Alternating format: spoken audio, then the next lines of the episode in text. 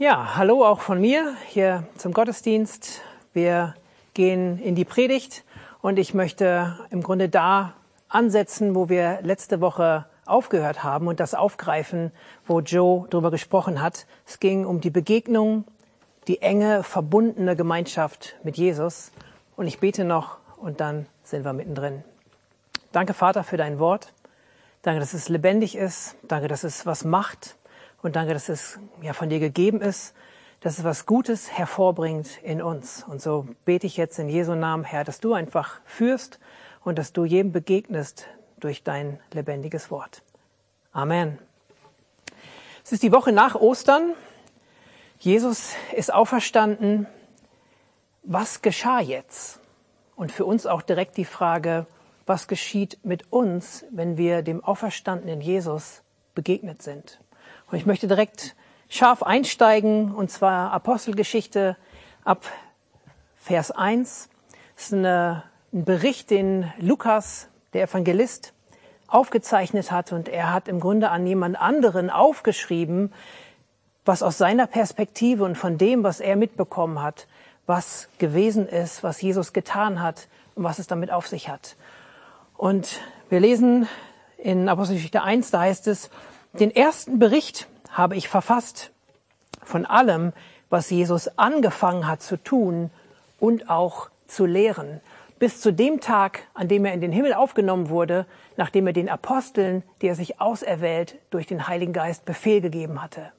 Das heißt, Jesus ist aufgefahren in den Himmel und er hat vorher den Aposteln gesagt, hey, zieht los und verkündet die gute Botschaft. Dann heißt es weiter, diesen hat er sich auch nach seinen Leiden in vielen sicheren Kennzeichen lebendig dargestellt, indem er sich 40 Tage hindurch von ihnen sehen ließ und über die Dinge redete, die das Reich Gottes betreffen. Und wir haben hier zum einen, wird gesagt, dass Jesus angefangen hat, etwas zu tun und zu lernen das hat seinen ganzen Dienst so durchzogen. Jesu Dienst war davon gezeichnet, dass er über das Reich Gottes gesprochen hat. Er hat über den Entwurf Gottes vom Leben gesprochen. Und er hat auch direkt immer gezeigt, wie das aussieht. Das sind diese beiden Punkte, darüber zu sprechen, aber es auch direkt zu demonstrieren. Und dann heißt es hier in dieser Stelle, dass er sich dann über 40 Tage hinweg nach seiner Auferstehung von seinen Jüngern hat sehen lassen. Und er hat sie weiter gelehrt, und hier heißt es, über die Dinge, die das Reich Gottes betreffen. Es hieß und heißt von Anfang an bei Jesus, folge mir nach. Und er hat sich von ihnen sehen lassen. Das hat sein Dienst gekennzeichnet. In der Begegnung, in der Beziehung hat er ihnen gezeigt, was das heißt. Folge mir nach heißt, mach es so wie ich. Und dazu braucht es zum einen das Verstehen und das Erkennen von Gottes Plan, aber es braucht auch die Kraft, es braucht auch eine Auswirkung. Es geht hier nicht nur um blankes Wissen. Folge mir nach heißt auch, werde so wie ich oder sei so wie ich. Und zu diesem Erkennen von Gottes Plan kommt somit auch eine Charakterbildung. Es kommt auch darauf an, das Herz Jesu zu verstehen, seiner Persönlichkeit nachzueifern in seiner Art und Weise, wie er ist. Und darum geht's heute. Folge mir nach, aber wie ist die Frage. Und da ist das Herz aus der Beziehung zu Jesus gewachsen, der Fokus. Das Reich Gottes sind nicht nur Regeln und Rituale, sondern es sind Werte wie Frieden, Gerechtigkeit und Freude im Heiligen Geist, können wir in der Bibel lesen. Und das sehen wir bei den Jüngern und das können wir auch heute erleben, geschieht aus der Nähe, aus der Beziehung zu Jesus heraus. Und genau darüber wird Jesus mit ihnen in diesen 40 Tagen geredet haben. Und das ist stark, sich das vorzustellen, dass der auferstandene Jesus nochmal 40 Tage mit seinen Jüngern verbracht hat. Die Bibel spricht darüber, dass ungefähr 400 Leute ihn gesehen haben, nachdem er auferstanden war. Das ist also echt ein, ein historischer Fakt und es muss stark gewesen sein, Jesus auch da nochmal persönlich begegnet zu sein. Die Begegnung nach Ostern, Jesus hat sich sehen lassen. Und das ist das Zentrale, sich sehen zu lassen bei uns, ihm zu begegnen. Johannes, einer seiner Jünger, schreibt im Johannesevangelium ab Kapitel 1, Vers 14, da heißt es, er, der das Wort ist, wurde Mensch von Fleisch und Blut und lebte unter uns. Wir sahen seine Herrlichkeit, eine Herrlichkeit voller Gnade und Wahrheit, wie nur er als der einzige Sohn sie besitzt, er, der vom Vater kommt. Und er beschreibt, wir alle haben aus der Fülle seines Reichtums Gnade und immer neu Gnade empfangen. Denn durch Mose wurde uns das Gesetz gegeben, aber durch Jesus Christus sind die Gnade und die Wahrheit zu uns gekommen.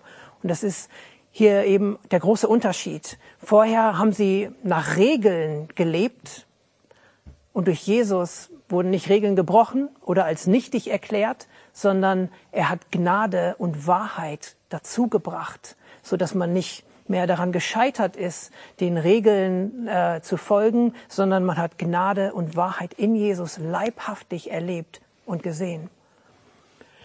Niemand hat Gott je gesehen, der einzige Sohn hat ihn uns offenbart, er, der selbst Gott ist und an der Seite des Vaters sitzt. Hier heißt es, wir haben seine Herrlichkeit angeschaut, voller Gnade und Wahrheit. Und dann heißt es, niemand hat Gott je gesehen, außer Jesus Christus. Er hat seinen Vater gesehen und er hat ihn kundgetan. Haben wir hier stehen. Ich folgere nur, wer Gott sieht, kann auch Gott kundtun, kann über Gott sprechen. Nur wer diese Begegnung mit Gott hat, kann wirklich davon zeugen, wer Gott ist. Und da war Jesus der Einzige, der sagen konnte, so ist Gott. Er hat häufig gesagt, wer, der, wer mich sieht, der sieht den Vater. Die Begegnung mit Jesus hat das Leben der Jünger verändert. Und es brauchte mehrere und auch fortlaufende Begegnungen mit Jesus, auch mit dem auferstandenen Jesus. Und es brauchte eben diese Begegnung, es brauchte nochmal diese 40 Tage.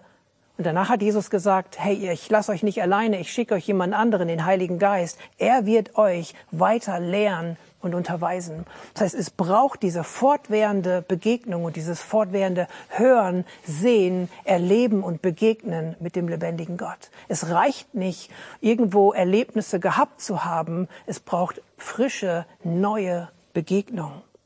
Und das brauchten die Jünger, um seinen Plan zu verstehen. Das brauchten sie, um zu verstehen, was es damit auf sich hat, als Jesus sagte, das Reich Gottes ist hier. Und ich erkläre euch und zeige euch, was das Reich Gottes ist.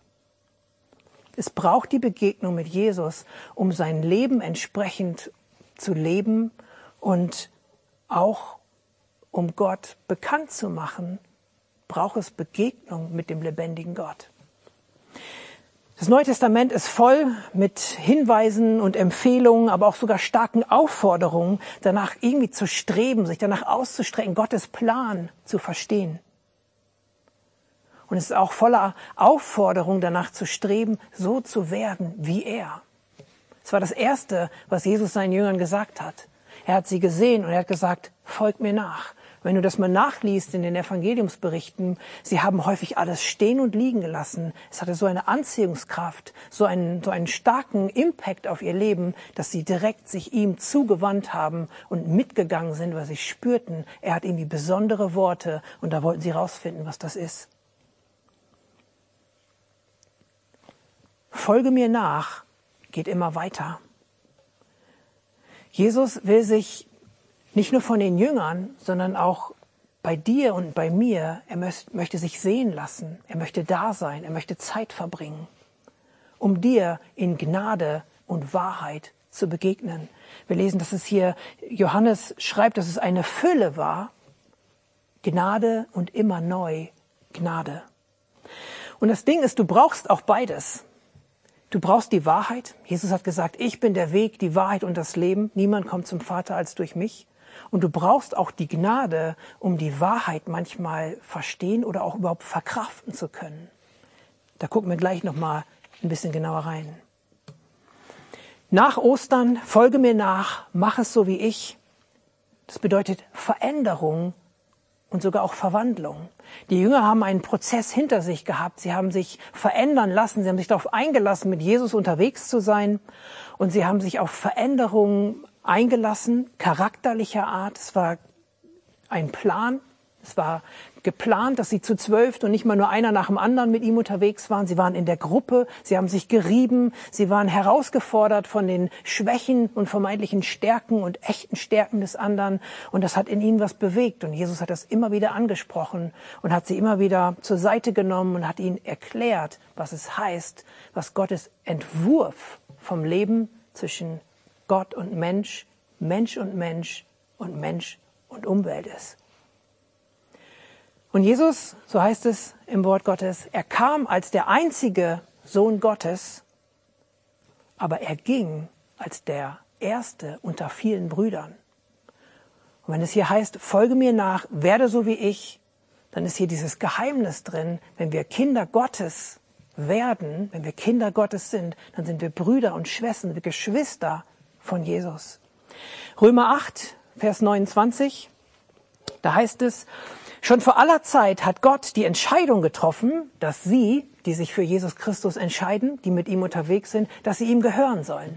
Darum hat er auch von Anfang an vorgesehen, dass sie ihr ganzes Wesen so, dass ihr ganzes Wesen so umgestaltet wird, dass sie seinem Sohn gleich sind. Er ist das Bild, dem sie ähnlich werden sollen, denn er soll der Erstgeborene unter vielen Brüdern sein. Das ist genau das, was ich gerade gesagt habe. Hier geht es darum, vom Wesen umgestaltet zu werden. Das heißt nicht, dass ich äh, eine Marionette wäre. Das heißt nicht, dass ich meine Persönlichkeit äh, mit meinem ureigenen Wesen, dass ich die so aufgebe. Aber das heißt, dass mein Charakter, dass mein Herz und somit auch meine Persönlichkeit geformt wird, dass ich so wie Jesus unterwegs bin, dass ich dem Sohn Gottes gleich werde. Er wird immer der Sohn Gottes sein. Ich werde immer Mensch sein, aber mit einer mit, einer, mit einem veränderten Wesen, komme ich dahin, ihm gleich zu sein. Nächster Vers, ich gehe einfach durch zwei, drei Verse durch, die das nochmal aufgreifen, bisschen im Schnelldurchgang. Das Thema ist das gleiche. Philippa 3, Vers 21 geht es darum, dass Jesus uns verändert und dass er auch die Kraft dazu hat. Er wird unseren unvollkommenen Körper umwandeln und wird ihn seinem eigenen Körper gleich machen der Gottes Herrlichkeit widerspiegelt. Er hat die Macht dazu, genauso wie er auch die Macht hat, das ganze Universum seiner Herrschaft zu unterstellen. Heißt nicht, dass Gott in irgendeiner Form von negativer Herrschaft Gewalt ausüben will über mein Leben. Bedeutet aber, dass das, was unvollkommen ist an mir, und ich denke, da brauchen wir nur mal einmal kurz unsere eigene Biografie anschauen oder nur mal morgens in den Spiegel und wir erkennen, dass wir unvollkommen sind. Dieses Unvollkommene möchte er ihm gleich machen, so dass es seine Herrlichkeit widerspiegelt. Und das Tolle ist, dass er die Macht dazu hat. Wenn wir glauben, dass Gott das Universum erschaffen hat, wenn wir an einen Schöpfer glauben, dann dürfen wir ihm auch zutrauen, dass er das schafft, uns zu verändern und uns umzuwandeln im Guten.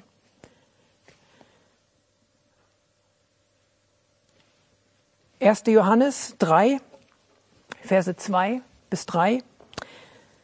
Da sehen wir nochmal, dass, dass Liebe dabei Gottes Motivation ist. Da heißt es, ja, liebe Freunde, wir sind Gottes Kinder, wir sind es hier und heute.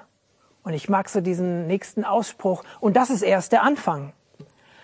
Was darin alles eingeschlossen ist, ist uns vorläufig noch nicht enthüllt. Doch eines wissen wir, wenn Jesus in seiner Herrlichkeit erscheint, werden wir ihm gleich sein, denn dann werden wir ihn so sehen, wie er wirklich ist.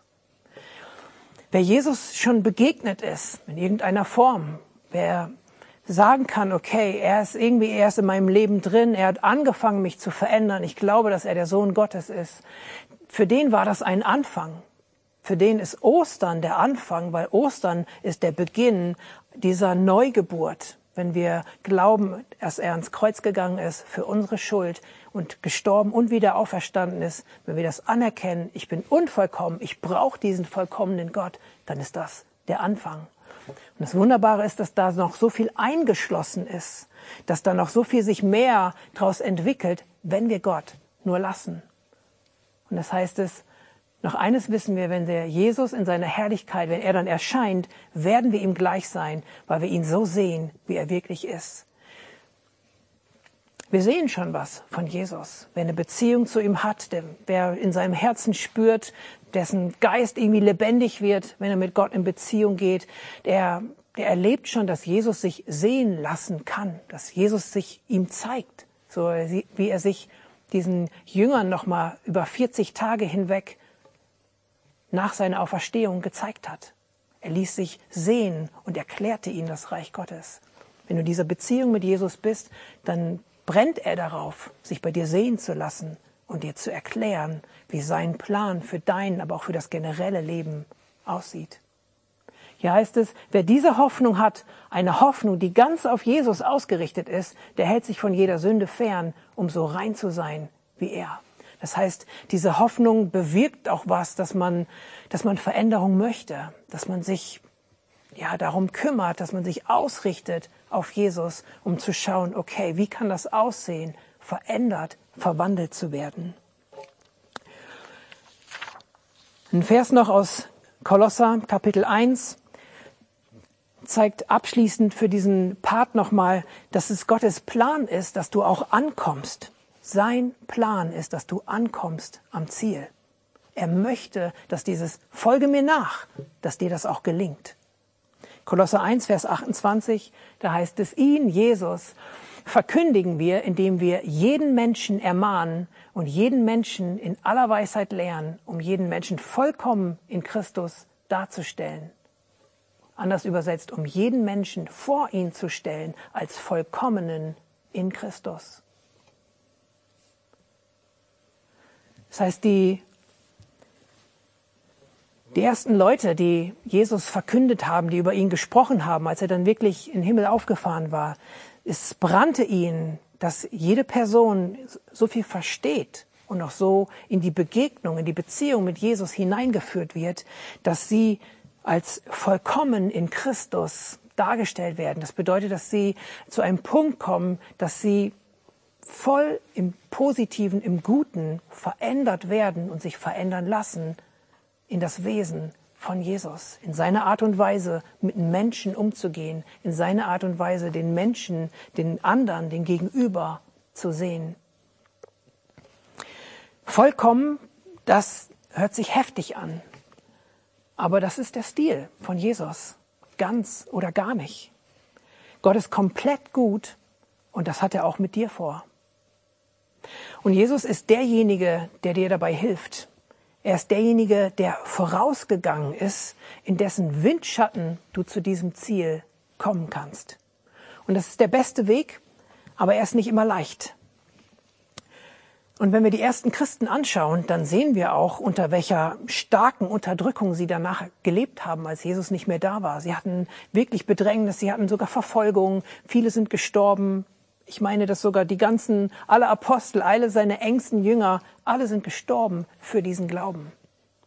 Und auch die nachfolgenden Generationen hatten es nicht leicht als Christen. Und auch heute gibt es Bereiche auf der Welt, gibt es Länder und Regionen, wo du es als Christ schwer hast, einfach nur, weil du an Jesus Christus glaubst. Aber die Jünger damals, sie, sie haben sich dem gestellt und sie haben sich diesen Herausforderungen stellen können, weil sie so überzeugt waren, weil sie diese Hoffnung in sich hatten, weil diese Hoffnung so lebendig war, dass es ihnen das wert war. Sie wussten, wir sind Jesus begegnet, dem Auferstandenen. Wir sind ihm fortlaufend begegnet. Er lässt sich bei uns sehen. Wir haben Beziehung zu ihm. Also schaffen wir es auch, durch Phasen durchzugehen, die herausfordernd sind. Die Begegnung mit Jesus ihn zu sehen und auch ihn sich bei dir zu Hause sehen zu lassen, das ist das A und O, wenn es darum geht, mit Jesus zu leben oder zu hören, folge mir nach.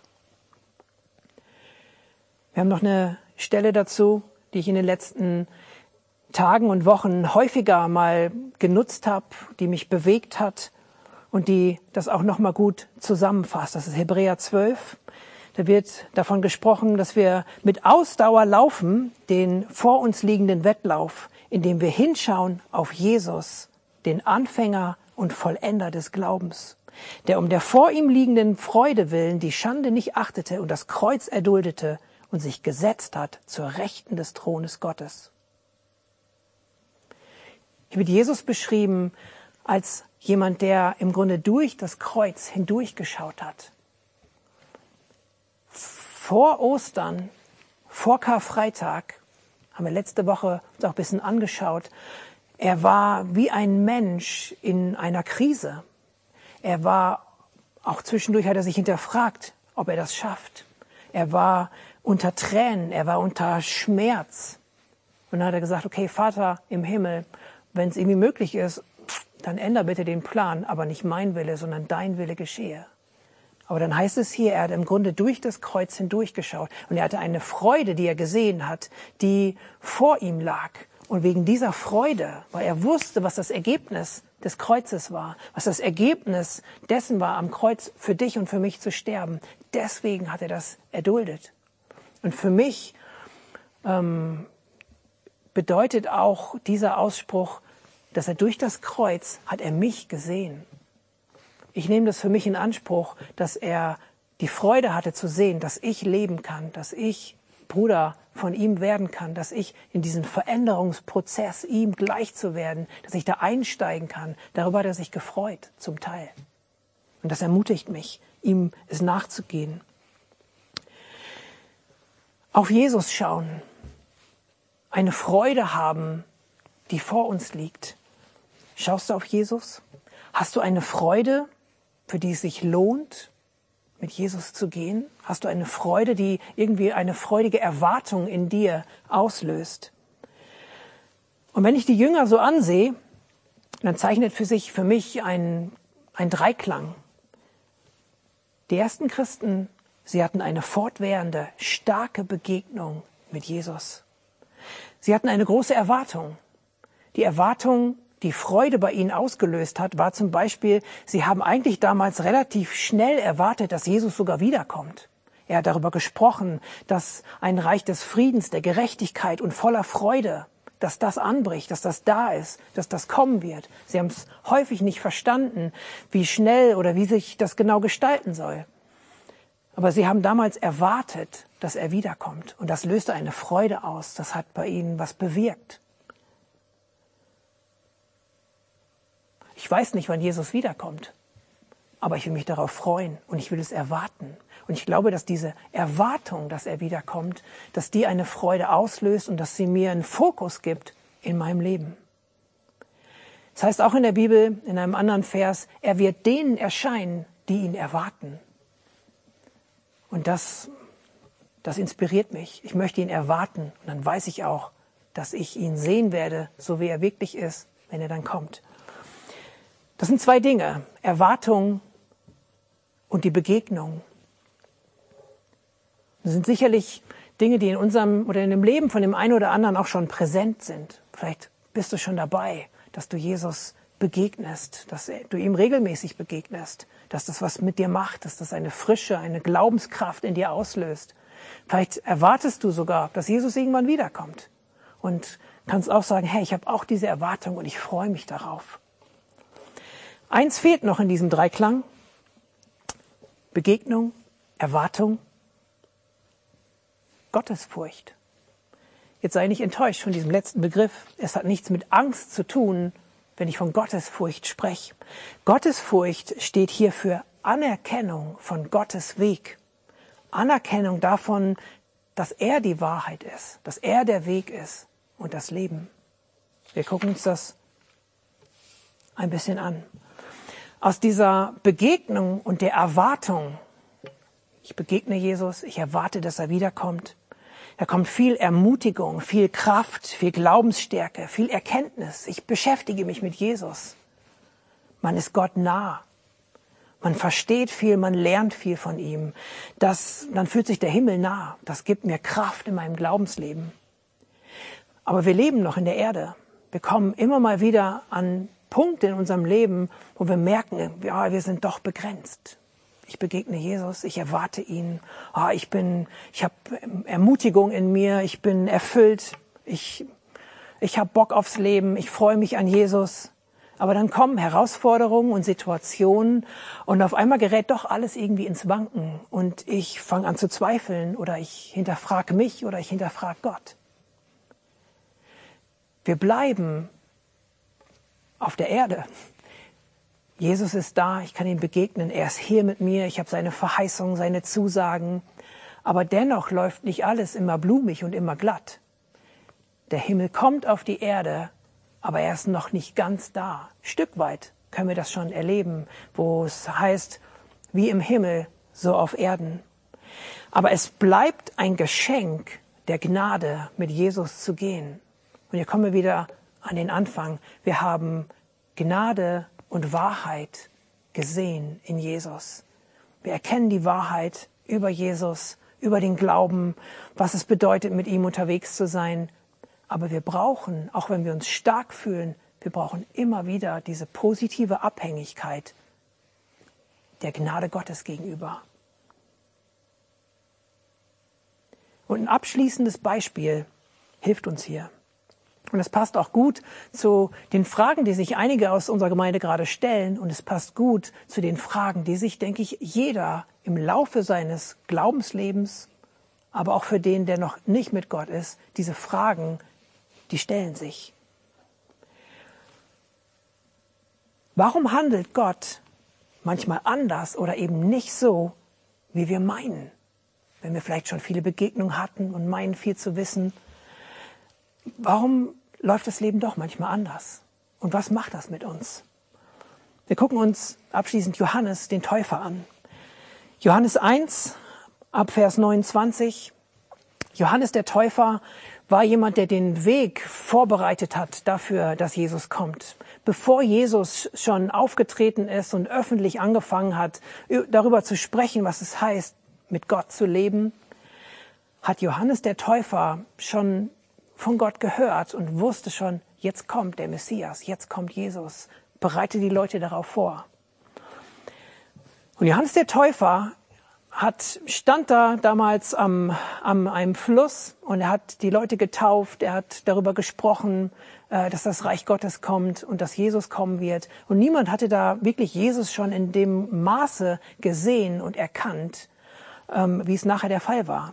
Und dann haben wir diese Szene, am Anfang im Johannesevangelium, wo Johannes da steht und am, am Taufen ist und über den Messias spricht. Und dann sieht er Jesus daherlaufen und er sagt, siehe das Lamm Gottes, das gekommen ist, die Sünde der Welt hinwegzunehmen.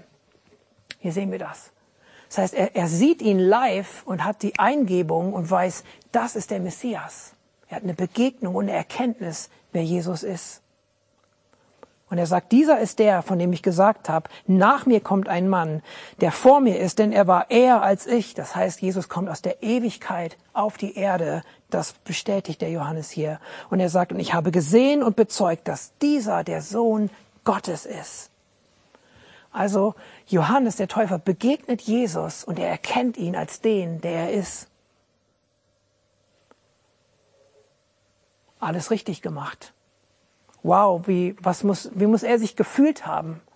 Er blieb demütig, er war nicht großartig abgehoben, wenn du ihn weiter ein bisschen beobachtest, ähm, was über ihn berichtet wird.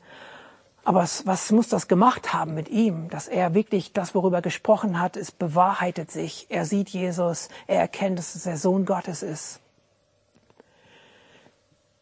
Wenn wir später aber schauen, was mit Johannes passiert, dann sehen wir, dass er irgendwie auch einen Moment der Enttäuschung hat. Und was hier passiert, ist so wichtig zu verstehen, damit diese Veränderung und die Verwandlung unseres Charakters, unseres Wesens, damit sie komplett werden kann. Das erkennen wir hier bei Johannes. Matthäus 11, wir springen mal an einen späteren Zeitpunkt in der Geschichte. Johannes der Täufer ist mittlerweile verhaftet worden, er ist im Gefängnis und ähm, im Grunde ein paar hundert Meter entfernt von diesem Gefängnis geht Jesus durch die Stadt und er tut Wunder. Er heilt Kranke, er öffnet die Augen von Blinden, dass sie wieder sehen können. Ähm, er hilft denen, die zerbrochen sind, ähm, die Zurückgestoßenen, die nimmt er an. Und Johannes ist hier im Gefängnis und er hört davon. Und wir lesen in Matthäus 11, Vers 2, Johannes hörte im Gefängnis vom Wirken Jesu. Er schickte einige seiner Jünger zu ihm und ließ ihn fragen, bist du der, der kommen soll? Oder müssen wir auf einen anderen warten? Jesus gab ihnen zur Antwort, geht zu Johannes und berichtet ihm, was ihr hört und seht. Blinde sehen, Lahme gehen, Aussätzige werden geheilt, Taube hören, Tote werden auferweckt und den Armen wird Gottes gute Botschaft verkündet. Und Jesus schließt ab und sagt, und glücklich zu preisen ist, wer nicht an mir Anstoß nimmt oder wer sich nicht an mir ärgert. Sich nicht an mir ärgern heißt auch sich von ihm abwenden. Und es gibt Situationen und Momente in unserem Leben, die uns irgendwie fast Anlass geben wollen oder die so konträr sind zu dem, was wir erwarten und hoffen und uns wünschen, dass wir fast uns von Jesus wieder abwenden oder dass wir bestimmte Dinge, die wir mal ergriffen haben, die wir als Wahrheit für uns festgemacht haben, oh, dass wir sie von uns wieder wegschieben, weil sie doch nicht so zu funktionieren scheinen, wie wir das glauben.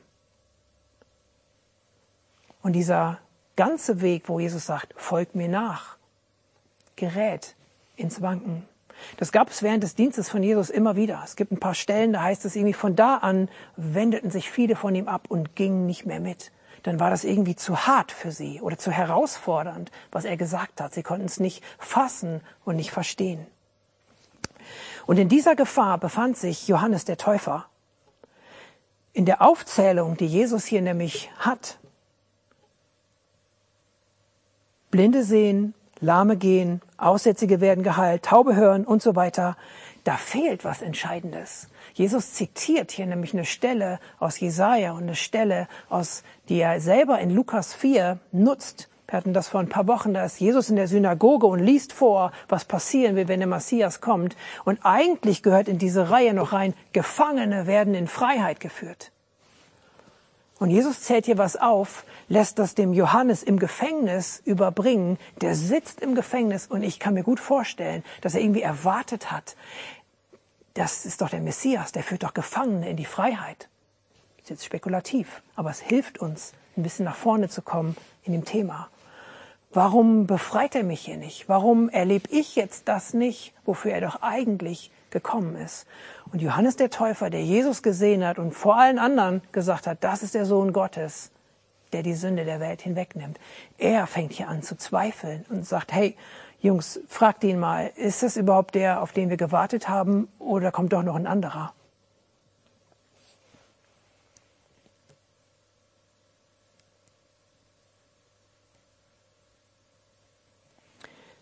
Zweifeln ist erlaubt, aber es ist wichtig, nicht im Zweifeln zu bleiben.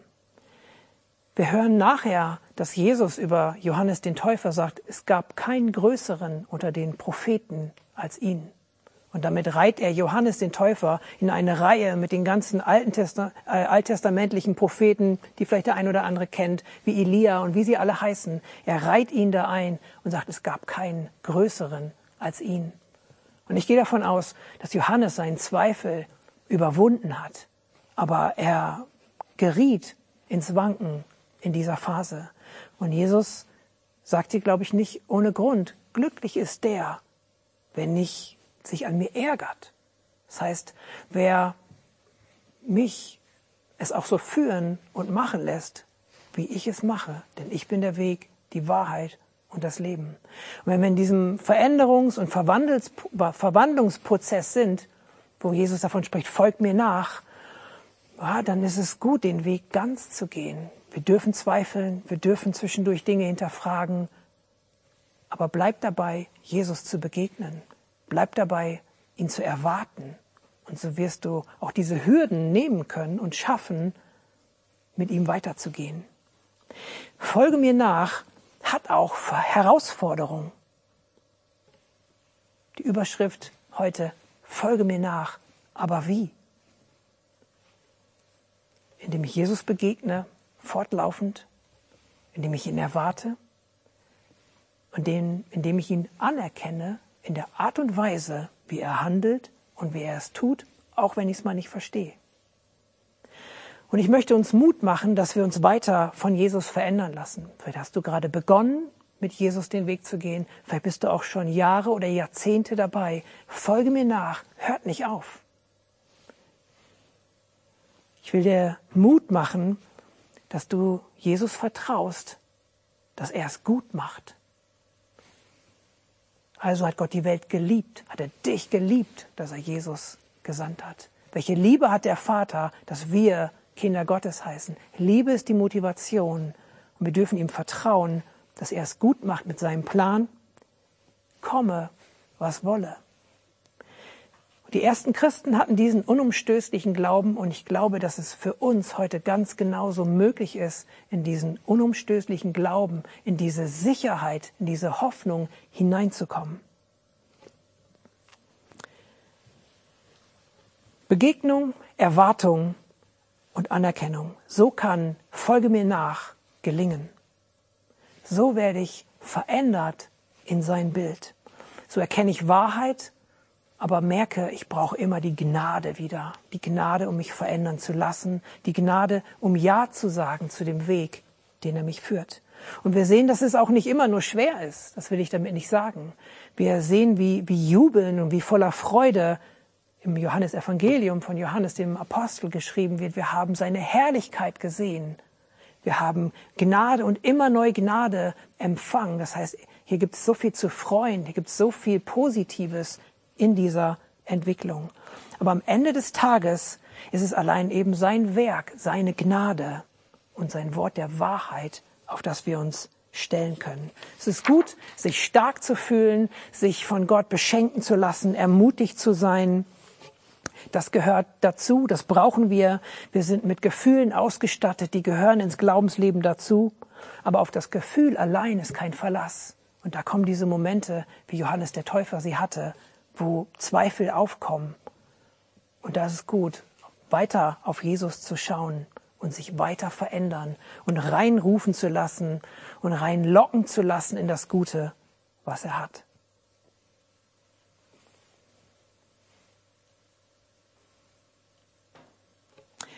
Also, zweifeln ist erlaubt, aber schau auf Jesus. Jesus hat angefangen zu sagen, folge mir nach, und er sagt es fortwährend. Seine Nähe verändert und verwandelt mich. Und die Botschaft vom Reich Gottes gibt mir Perspektive. Ich möchte zum Schluss kommen.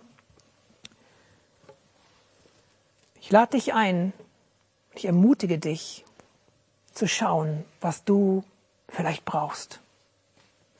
Begegnungen, fortwährend, fortlaufend, damit dein Glaube gestärkt wird und du Gnade und Wahrheit siehst? Brauchst du vielleicht diese Erwartung? Es ist wichtig für dich da anzusetzen, zu gucken, okay, ich erwarte auch, dass Jesus wiederkommt und ich möchte Freude dabei haben. Oder bist du an dem Punkt, wo vielleicht diese Herausforderung, wo du ein Stück mit Jesus schon unterwegs bist und du neu in diese Gottesfurcht slash Anerkennung Gottes tiefer rein, tiefer rein darfst, tiefer rein musst, um diese Veränderung ans Ziel zu bringen. Und so ermutigt, er ist es, der das in dir bewirkt. Was brauchst du davon? Es ist die Woche nach Ostern. Und so wie die Jünger es brauchten, dass Jesus sich bei ihnen sehen ließ, brauchen wir das. Gib Jesus Raum dafür. Jesus wird wiederkommen, erwarte das. Er ist deine Kraft. Bleib schwach genug für seine Gnade, denn die brauchen wir in unserem Weg mit Gott, in unserem Leben. Damit, genau, möchte ich dich segnen, dich ermutigen, jetzt auch nochmal darauf zu reagieren. Wir haben nochmal einen, äh, einen Worship-Song, der dich nochmal mit hineinnimmt, wo du das nochmal sacken lassen kannst und dir nochmal einfach von Gott zeigen kannst, okay, ist es dieser Punkt Begegnung, ist es, ist es die Erwartung oder ist es neu, das Anerkennen, dass er gut ist und dass er es gut meint. Ich bete noch und dann gehen wir in diesen Song. Danke, Vater, dass du gut bist, dass dein Wesen gut ist. Danke, dass du aus Liebe deinen Sohn Jesus geschickt hast. Und danke, dass es auch deine Liebe ist, die uns hilft, uns verändern zu lassen. Und ich bete, Geist Gottes, dass du jedem einfach hilfst, in sich ein Ja neu dazu zu formulieren. Ja, ich möchte Jesus begegnen. Ich brauche das. Und ja, ich, ich möchte auch Freude haben, ihn zu erwarten. Und auch ein Ja dazu, ich möchte auch anerkennen, dass, dass er so handelt und so wirkt, wie, wie er eben ist, weil er ist Gott und ich nicht. Herr, da bete ich einfach für jeden, der zuschaut, der zuhört, dass du redest, dass du ermutigst und dass du einen guten Weg weißt. In Jesu Namen. Amen.